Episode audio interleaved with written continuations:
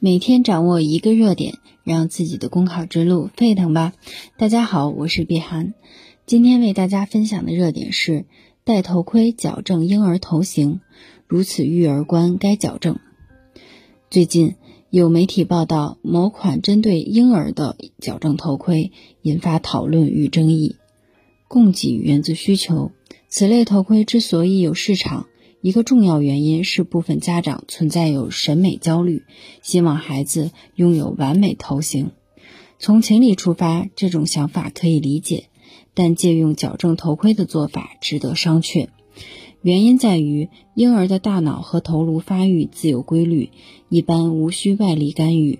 倘若存在头颅畸形等病理性问题，也应尽早去正规医院就诊，而非求助来路不明的神器。换言之，头型美不美，看起来是外观形象，实则关涉生长发育，是审美问题，更是科学问题。父母爱子，则为之计深远。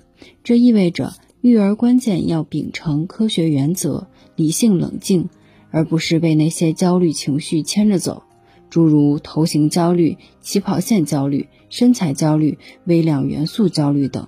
有无必要？应该去伪存真、去粗取精后再做思量，审慎对待。科学育儿还需要科学环境、健康氛围。有关商家平台的营销套路、夸张宣传，不仅迎合了一些家长的需求，而且助推了焦虑之风，让育儿信息池更为浑浊。唯有广泛传播科学育儿观念，践行科学育儿方法。歪理才不会有机可乘，劣品才无法混入市场。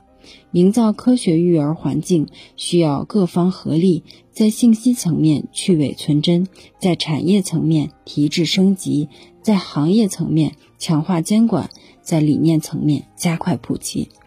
好了，今天的热点分享就到这里，感谢您的收听。想获得文字版内容，请关注公众号“公考提分营”。我们下期再见。